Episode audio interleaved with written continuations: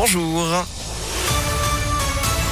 Bonjour Antonin, bonjour à tous. À la une, situation très tendue dans les hôpitaux lyonnais. Les HCL annoncent déprogrammer toutes les opérations non urgentes. C'est pour tenter de faire face à l'afflux de patients Covid.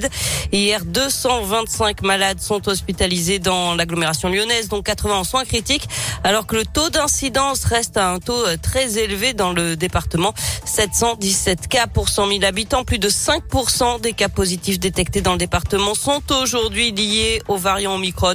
Euh, c'est dix fois plus que la semaine dernière. L'actualité, c'est aussi le doyen de la fac de droit de Lyon de suspendu après des accusations de violence sexuelle. Selon rue 89, il aurait entretenu une relation avec une étudiante pendant trois ans. Elle l'accuse d'avoir exercé une emprise sur elle. La direction de la fac a ouvert une enquête qui doit durer encore un mois.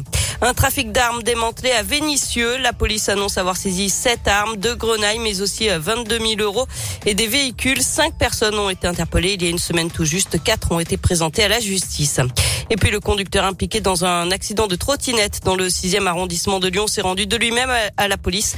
Le 10 décembre, vers 22 heures, un jeune homme de 18 ans avait été gravement blessé. L'automobiliste avait pris la fuite.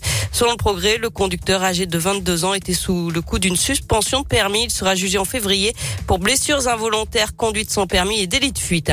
Et puis en bref, la prise d'otage à Paris continue. Ce matin, le forcené a libéré une femme. Hier soir, il en retient toujours une dans une boutique du 12e arrondissement. La piste terroriste est écartée. L'homme de 56 ans souffre de troubles psychiatriques. Une idée sortie à présent avec cette exposition temporaire à découvrir à l'hôtel de la Métropole dans le quartier de la Pardieu, euh, baptisée Mission sapeur-pompier. Mission avec un S, elle veut donner à voir toutes les facettes et les spécialités du métier.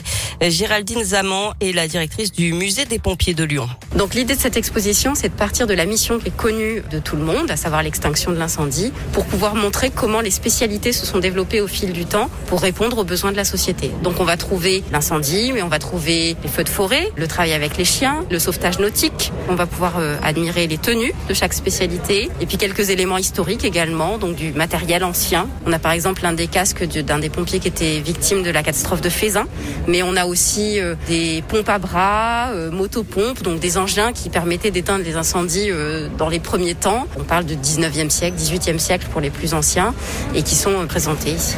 C'est gratuit et sans réservation pendant les vacances de Noël et c'est voir jusqu'au 14 janvier.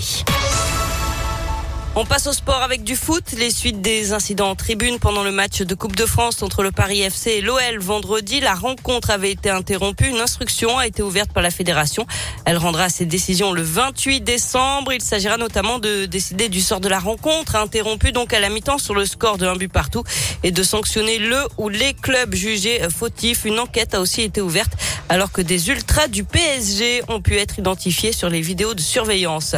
Et puis le tirage au sort des quarts de finale la Ligue des champions féminines et l'OL affrontera les Italiennes de la Juventus Turin. Match aller le 22 ou 23 mars en Italie. Le retour une semaine plus tard à Lyon. Merci beaucoup.